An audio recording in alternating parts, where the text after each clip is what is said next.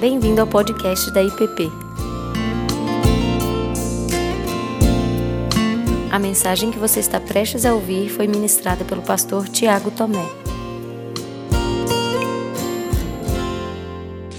É, mas com a graça de Deus, a gente continua hoje a nossa série de mensagens sobre histórias que inspiram. E nossa conversa hoje vai ser sobre Daniel. Então peço para você abrir a sua Bíblia no Antigo Testamento, o livro de Daniel.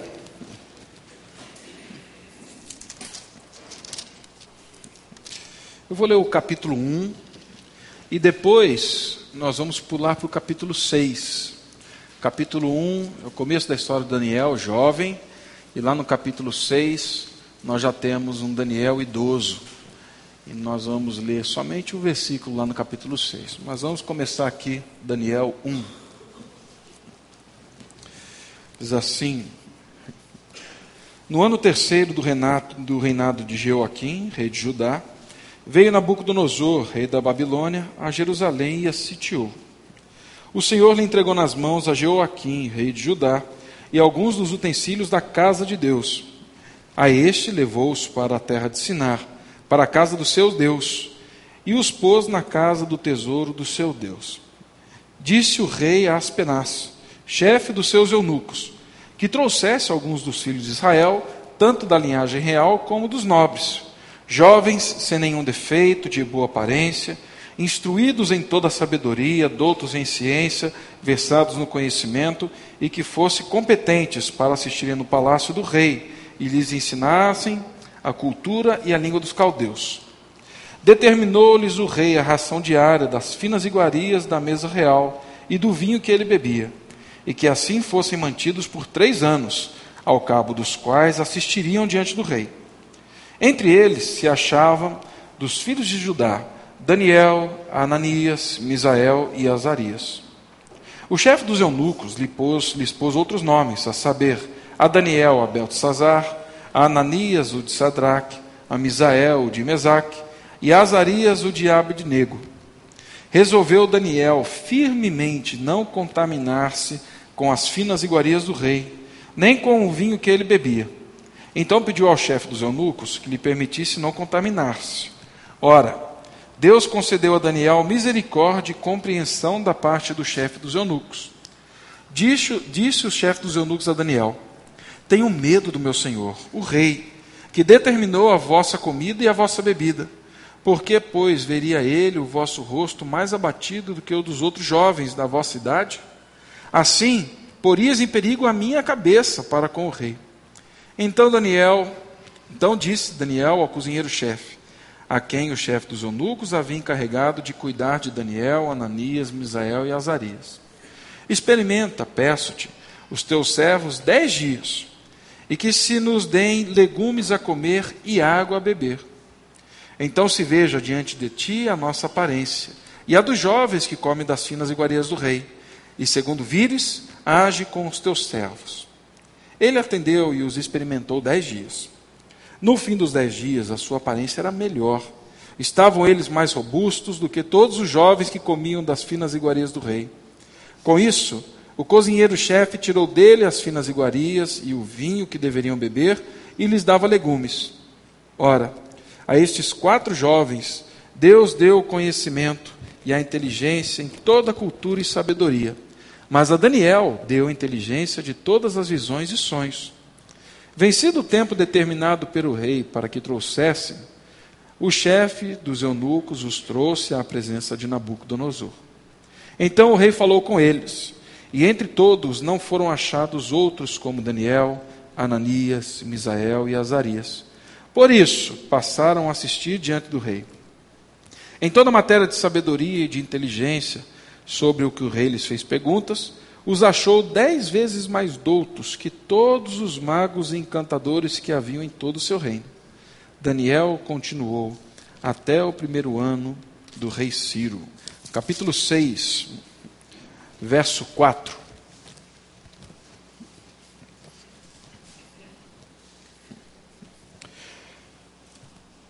Então os presidentes e os sátrapas procuravam ocasião para acusar Daniel a respeito do reino. mas não puderam achá-la, nem culpa alguma, porque ele era fiel e não se achava nele nenhum erro nem culpa.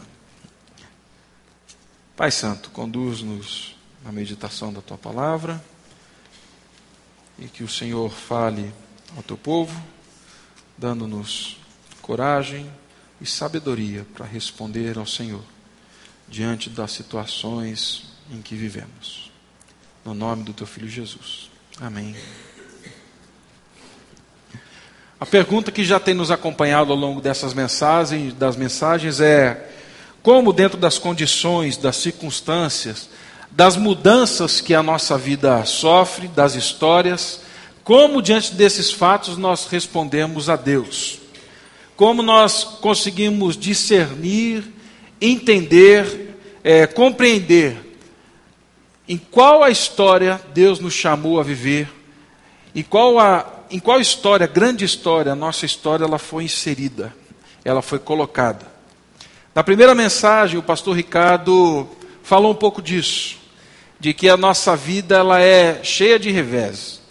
Estava conversando com um amigo essa semana, em que ele passou parte da infância e da juventude dele ah, em países fora do Brasil, voltou e ele depois ingressou no doutorado, foi, pra, foi embora. E aí eu falando com ele essa semana, ele disse assim, cara, eu estou preocupado. Eu falei, por quê? Porque meus filhos estão ficando gringo demais, eu quero é voltar para o Brasil. E eu falei assim, por que, que não volto? Ele falou assim, porque aí não tem emprego para mim. Então eu tenho que ficar.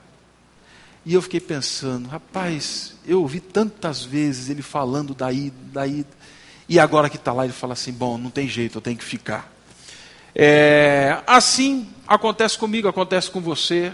Às vezes você passa num bom concurso, veio para cá, mas não queria vir. Na verdade, o seu sonho é voltar para sua cidade. Às vezes você tem que voltar para algum outro local, você tem que ir não queria, porque você criou vínculos, laços, você estabeleceu bem, mas agora não tem jeito. Eu tenho que sair daqui, eu tenho que.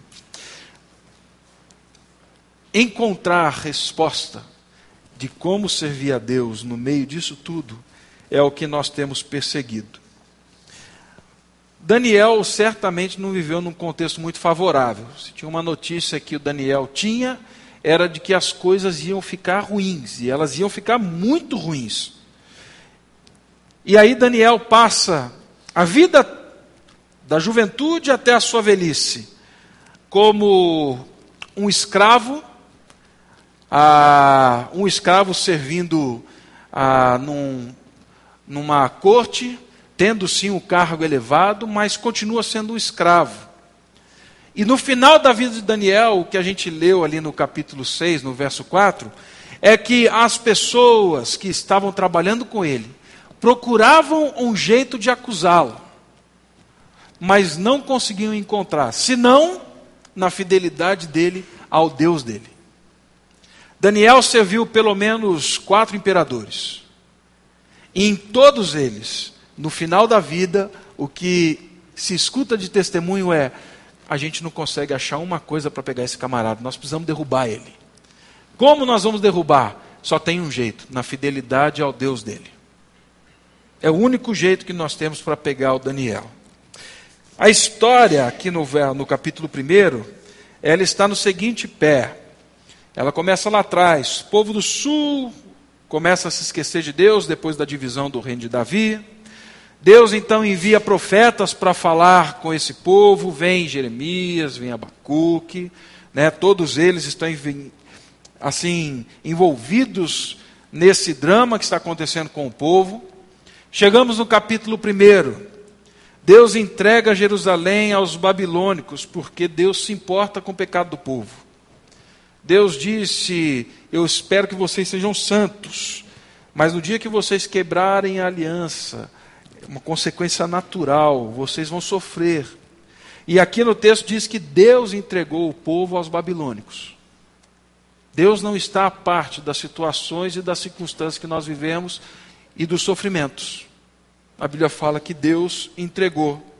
Então há o cerco em Jerusalém, Nesse cerco, Babilônia entra em Jerusalém, ela toma os, os utensílios do templo, e os utensílios do templo eles são algo sagrado. Para um judeu, o templo é mais importante até mesmo do que a pessoa a quem aquele templo remetia. Isso estava acontecendo com o povo. Os utensílios são profanados, o próprio templo é profanado. E agora o rei Nabucodonosor, ele dá uma ordem. E a ordem é: você pegue as penas de todos os filhos de príncipes e dos nobres, aqueles que são mais formosos, mais inteligentes, aqueles que já estão bem desenvolvidos, e traga para cá. Traz embora. Nós sabemos pela história o que aconteceu com Babilônia. Muitos foram mortos. Algumas mulheres ficaram. E os jovens? Ah, os jovens agora eles vão ser levados para a Babilônia. Nós estamos falando em mais de mil quilômetros. Nós estamos falando de jovem que não fez aplicação para intercâmbio fora. Nós estamos falando de jovens que não pagaram a sua passagem e foram de primeira classe para a sua primeira experiência no exterior. Nós estamos falando de jovens que foram levados escravos, que nunca mais viram seus pais e as suas mães. Jovens que talvez viram seu pai ser morto, a sua mãe ser abusada nós estamos falando de jovens que viviam bem, filhos de príncipes e nobres, e que agora são escravos. De uma liberdade, agora vivem totalmente escravos. É esse o contexto. Daniel e os seus amigos, eles perdem a nacionalidade, eles perdem a pátria, eles são arrancados dos lares, eles têm os seus direitos violados, e aí agora eles têm que aprender forçadamente é porque eles queriam. Eles têm que aprender forçadamente uma nova língua, uma nova cultura, numa terra distante, com valores diferentes, com um modo de entender a vida diferente. E de livres agora são escravos. E esse é o contexto. E a pergunta volta: como servir a Deus num contexto de mudança como este? Como servir a Deus num contexto de adversidade como essa? Como servir a Deus num contexto onde você sabe que quem te trouxe dizimou a sua família e o seu povo? Daniel é uma história que inspira, justamente por conta de toda essa situação que ele vive. E aí, nesse ponto, ah, eu me lembrei de uma mensagem que eu ouvi do Ziel Machado, acho que em 2011, onde ele falava dessa situação que Daniel vivia. E o que eu apresento agora é exatamente aquilo que Uziel falou naquela ocasião no PGM, em 2011, olhando para as circunstâncias que Daniel vive e como responder a Deus. Primeiro ponto é que Daniel, jovem, bonito, inteligente, Primeira coisa que ele diz quando Babilônia leva ele embora é fala assim: "Olha, eu aceito estudar na universidade de vocês. Eu aceito estudar na UNB, na Universidade de Babilônia, tá? Fechei, melhor universidade do mundo. É, eu estou dentro da UNB, eu aceito estudar aqui. Babilônia tinha um jeito muito inteligente de de se articular, de chegar na vida das pessoas, dos dominados. Babilônia traziam esses jovens, eles viam tudo o que aconteceu na sua cidade, mas depois eles eram colocados dentro do palácio de Nabucodonosor. E assim, agora, Babilônia quer, na verdade, é conquistar a mente desses jovens. O que Babilônia quer e o que Nabucodonosor quer é trazer esses jovens brilhantes, para que eles aprendam a amar os valores da Babilônia, para que eles aprendam a amar a, a, a grandeza da Babilônia, para que eles aprendam até mesmo, se não adorar, mas incentivar a adoração e não se importarem com a adoração aos deuses da Babilônia. Porque um dia eles poderiam voltar para aquelas cidades dominadas e dominar e reinar a partir do pensamento de Babilônia. O que Babilônia quer é fazer uma lavagem cerebral. Então aí são chamados jovens de boa aparência, com perfeição física, de alta inteligência, eles são escolhidos, eles já tinham alguma fluência, isso aqui diz o texto. Mais do que isso, quando fala que eram jovens cheios de sabedoria e conhecimento, é, a mesma palavra é usada no livro de Provérbios. Eram jovens que tinham conhecimento e sabedoria não por meio da sua de toda a informação que tinham, mas eram jovens que sabiam como se portar, eles temiam a Deus. Veja que situação. Até temer a Deus colocou Daniel e os amigos dele numa situação muito difícil. E eu vou falar para vocês, é exatamente isso que acontece com muitos de nós. Porque você é fiel a Deus, porque você é bom, porque você é competente e faz com competência seu trabalho, e porque você tem discernimento de Deus para lidar com algumas circunstâncias, muitas vezes onde, de onde você está, você é removido e é colocado no lugar para onde você não queria ir, porque você sabe que ali só tem bucha só tem confusão. Eu não queria aceitar esse cargo, eu não queria essa promoção, eu não queria ser colocado aqui, mas justamente porque você é fiel a Deus, você é colocado lá. Você não conhece aquele versículo? Se você é fiel no pouco problema, sobre o grande problema eu te colocarei. É isso que acontece aqui. Eles eram fiéis. Nabucodonosor cresce o olho e fala assim: Ah, são esses mesmo. Podem vir. Eles estudam na Babilônia, eles entram no pensamento da Babilônia, de acordo com ah, o que nós temos dentro do, da história e da arqueologia. Os sumérios dizem que os babilônios eles dividiam a cosmovisão, o mundo, a forma de entender a realidade em, em duas dimensões. A primeira era que deuses habitavam na terra e que semideuses habitavam também na terra, e essas duas forças é que comandavam tudo aquilo que acontecia, acontecia no mundo. Esses jovens, eles são trazidos de Israel, eles são colocados nessa cultura, e agora eles têm que manter a fé firme. Porque toda a carga que eles recebem na Universidade da Babilônia, ela está ligada a isso Existem deuses entre nós, existem semideuses entre nós e vocês devem servi-los. Tudo está ligado a essa realidade.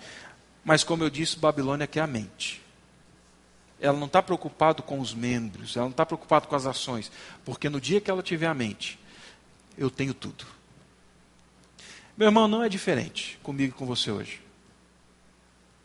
Às vezes nós nos preocupamos muito com as nossas ações, né? E nós, crentes, somos bons para apontar assim o dedo e falar assim: ah, miserável está fazendo isso, miserável está fazendo aquilo, tal. Sem perceber o que o inimigo está fazendo na própria mente, no próprio coração. O que o diabo quer é a mente, porque no dia que ele tiver a mente, ele vai ter o nosso eu por completo. Ele vai ter as nossas ações, as nossas reações, os nossos membros. É o que Babilônia queria. Se ele ganhar o assento das paixões, do desejo, ele ganhou tudo. E aí Daniel falou assim: então, eu aceito. Eu vou estudar na Babilônia. Tá? E aí, no dia que teve o desfile, depois de três anos, rei Nabucodonosor falou assim: Ué, vocês trouxeram esse rapaz para cá, mas agora eu estou vendo outros. Os caras cresceram, eles estão grandes, estão bonitos. Eles são mais sábios que os sábios a quem eu busco conselho. Da nobreza cativa, para o meu espanto, eles são melhores que as pessoas que cresceram aqui. E o Daniel fala assim: sim, senhor, somos mesmo. E nós vamos servir aqui na Babilônia. Daniel diz sim para a Babilônia. Mas Daniel diz não para a cosmovisão da Babilônia, para a maneira da Babilônia entender o mundo e entender a vida. Da onde que vem isso, pastor? Quando eles chegam no palácio, é dada uma ordem: vocês vão comer das finas iguarias do rei, vocês vão tomar do vinho do rei. E Daniel fala o quê? Senhor, olha a sabedoria, né? Senhor, nós não queremos. Aí o chefe da cozinha fala: Rapaz, você não está entendendo, não é questão se você quer ou não, é a minha cabeça que está em jogo. Então você vai comer sim das finas iguarias do rei, vai tomar o vinho. E o Daniel fala assim: Vamos fazer um teste? Me dá dez dias, me traz legumes, me traz água. Eu sei que o pessoal aqui vai estar todo mundo comendo picanha, cupim, é... mas faz o seguinte: pode trazer o churrasco de chuchu, tá valendo, não tem problema. Eu estou doido para comer lasanha de berinjela, né? Essa é, é, isso que eu quero. Esquece presunto, queijo, parma, esquece esse negócio, não traz não. Tá? O vinho é de primeira, não, mas traz água. A geladeira quebrou, não pode ser água na temperatura ambiente. É isso que a gente vai tomar. Por que Daniel faz isso? Comer da fina iguaria do rei, comer da mesa do rei, era dedicar devoção, era reconhecer que toda a vida e tudo aquilo que dá a possibilidade de existir vinha das mãos daquele Deus que era Nabucodonosor. Comer da mesa do rei era fazer aliança com o rei. Comer com Nabucodonosor era trocar a aliança com Deus vivo de Israel, para agora fazer uma aliança onde ele será meu Deus e eu lhe serei filho. E Daniel fala assim: eu estudo, mas aceitar a maneira como vocês vivem eu não aceito. Aceitar a maneira como vocês veem a vida, eu não aceito. Aceitar, ser fiel a eles, ah, eu não aceito não. Isso eu não vou aceitar. Comida sacrificada aos ídolos, eu não vou comer. E aí, chegam algumas perguntas para nós, né? Como respondemos a Deus? Como nós pensamos a partir de Deus nos contextos em que nós vivemos. Meus irmãos, Daniel, ele vive, ele trabalha e ele passa toda a vida dele dentro de um reino dominador. Mas Daniel consegue viver e consegue se posicionar falando assim: a visão de vocês eu não aceito. Eu sei quem é o Deus com quem o meu povo e eu tenho uma aliança. Eu não vou negociar os meus valores, eu não vou negociar os meus princípios. Qual é a resposta ao modo de pensar e viver que a nossa geração nos oferece sobre poder, sobre dinheiro, sobre pornografia, sobre as relações? sobre a maneira como nós nos abrimos ou nos fechamos. Quem tem definido isso na nossa vida? Porque nós aceitamos o emprego de Babilônia. Nós aceitamos estudar na Babilônia. O desafio é ser servo de Deus e ser o melhor servo de Deus, sem pensar como Babilônia e influenciar a Babilônia. É isso que Daniel está fazendo. Então eu aceito o emprego, mas a maneira de pensar, ah, essa eu não aceito não. Segundo lugar, decidiram rebatizar Daniel e os amigos dele. Vocês viram no texto. Daniel, que significa Deus é meu juiz. Agora é o quê? Beltesazar. Bel, que era uma divindade. Alguns dizem que era o próprio Baal, eu não creio. Mas que era uma das divindades da Babilônia, a quem Nabucodonosor se prostrava. Ele agora é que dá o um nome para Daniel. Beltesazar, Bel proteja o rei. Ananias, que é Jeová e misericordioso, tem o seu nome mudado para Sadraque, iluminado pelos Deus, pelo Deus Sol. Misael, quem é como Jeová? É uma pergunta. Agora é mudado para Mesaque. Quem é como Deus Vênus? Azarias, que é Jeová é meu ajudador. Agora é Abdinego servo do deus Nebo, que era um outro deus da trilogia da Babilônia. E aí eles diziam o seguinte: vocês podem mudar o nosso nome. Não tem problema nenhum. Podem mudar, mas é o seguinte: vocês não vão mudar a nossa identidade. Nós sabemos quem nós somos. Podem mudar o meu nome, mas vocês não vão mudar a nossa identidade. Nós somos uma sociedade de desempenho.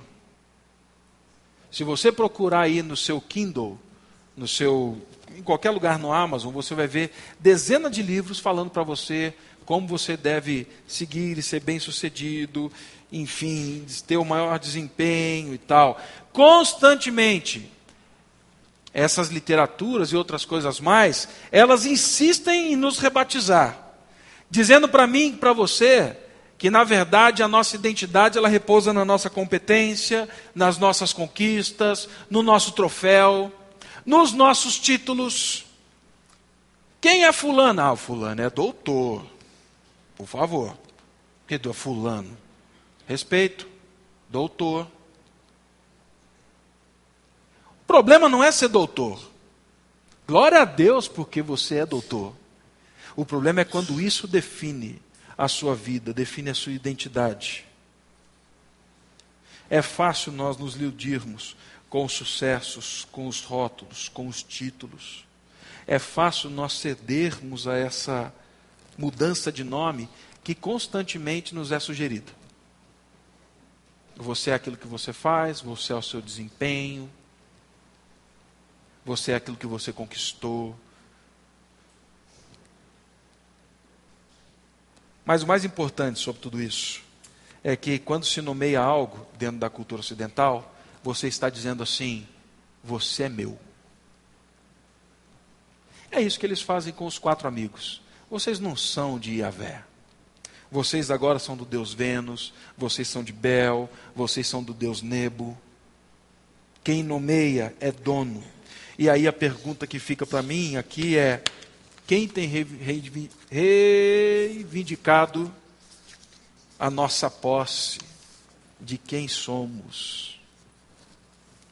Quem reivindica todo dia a mim a você, você é meu. Os amigos de Daniel falaram assim: pode mudar o nosso nome, não tem problema nenhum. Vocês podem até tentar apagar a memória de Jerusalém da nossa memória. Vocês podem tentar fazer isso. Vocês podem até tentar arrancar a maneira como nós fomos chamados a vida inteira, que nos remetia ao nosso Deus. Mas nós somos seguidores de Jeová. Ele é o nosso juiz. Nós vamos continuar fiéis a eles. Se tiver que morrer, nós morremos. Se tiver que viver, nós vivemos. Mas Deus é o nosso juiz. Só Ele é que pode nos julgar. Só Ele é que pode falar o que nós faremos ou não faremos. Essa é a resposta que eles dão. Nós vamos ver essa resposta logo no último ponto agora. Mas essa é a resposta que os três amigos dão na fornalha. Dobra? Não. Dobra? Não. Nós não vamos nos dobrar diante do Senhor, Senhor Imperador. Nós estamos aqui para servi-lo, mas nós não vamos adorar, não. Então joga na fornalha. E estava bom demais. Um quarto homem surge. É Ele é o nosso juiz. É Ele quem cuida da gente. Não vem você me dizer que quem cuida de mim é o título, é o cargo. Não é. Quem cuida de mim é o meu Deus.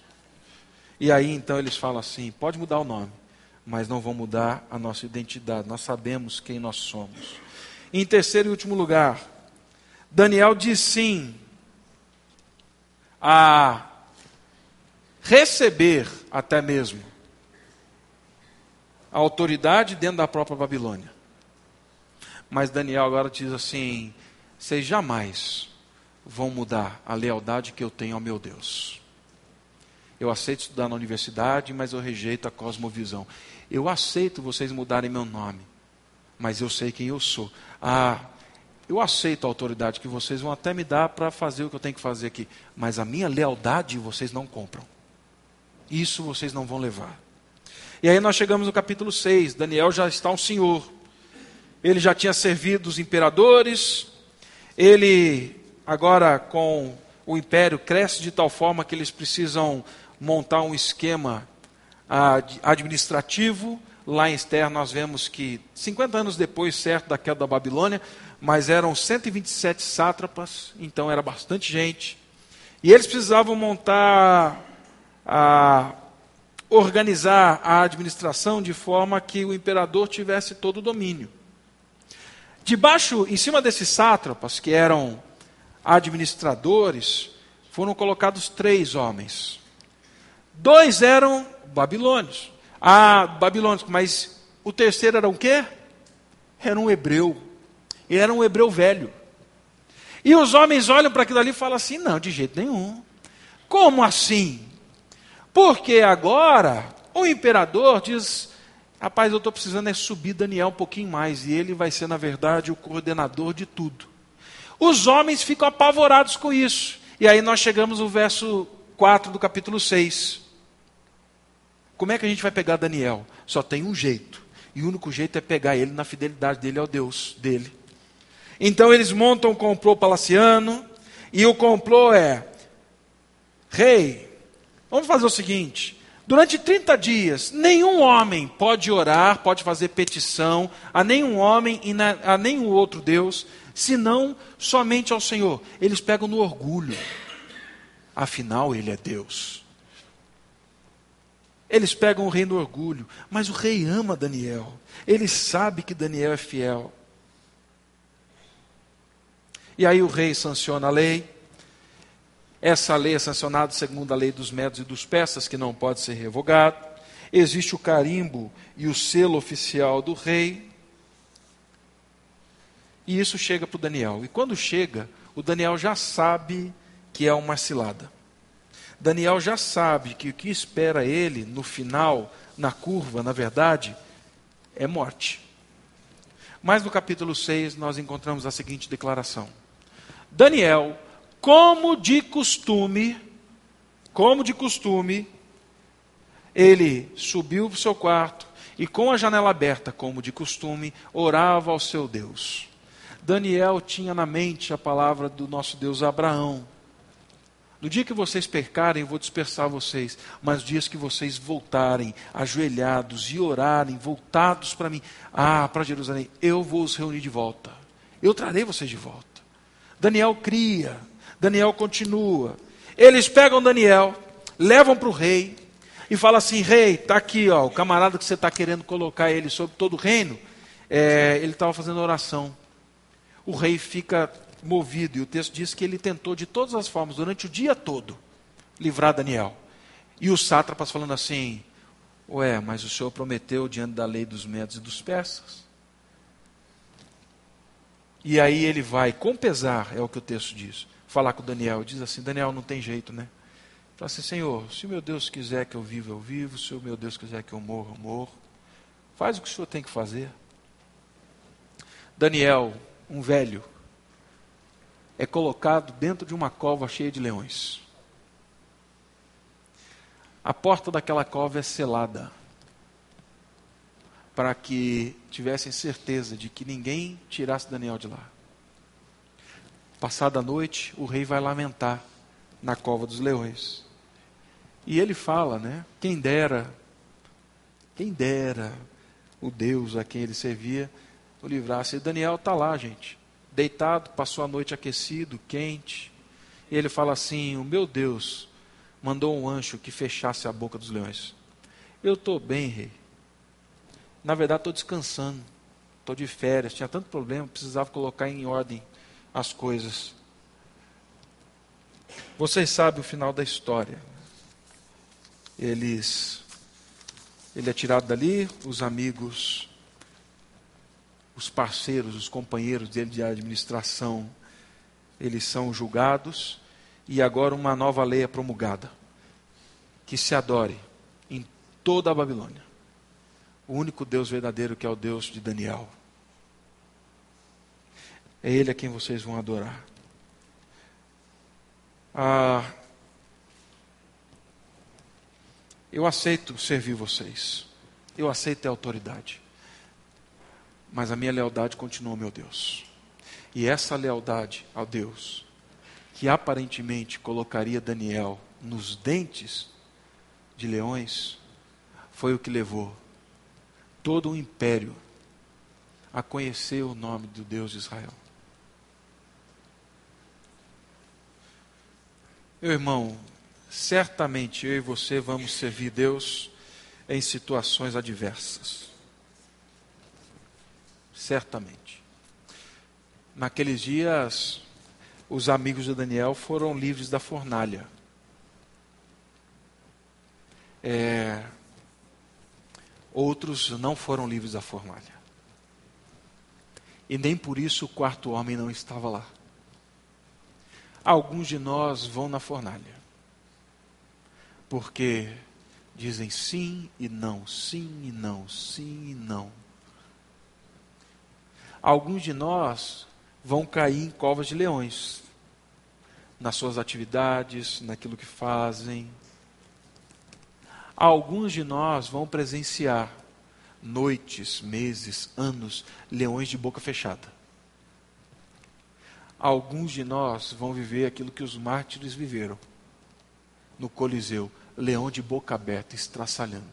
Nem por isso o quarto homem não estava lá. A questão toda é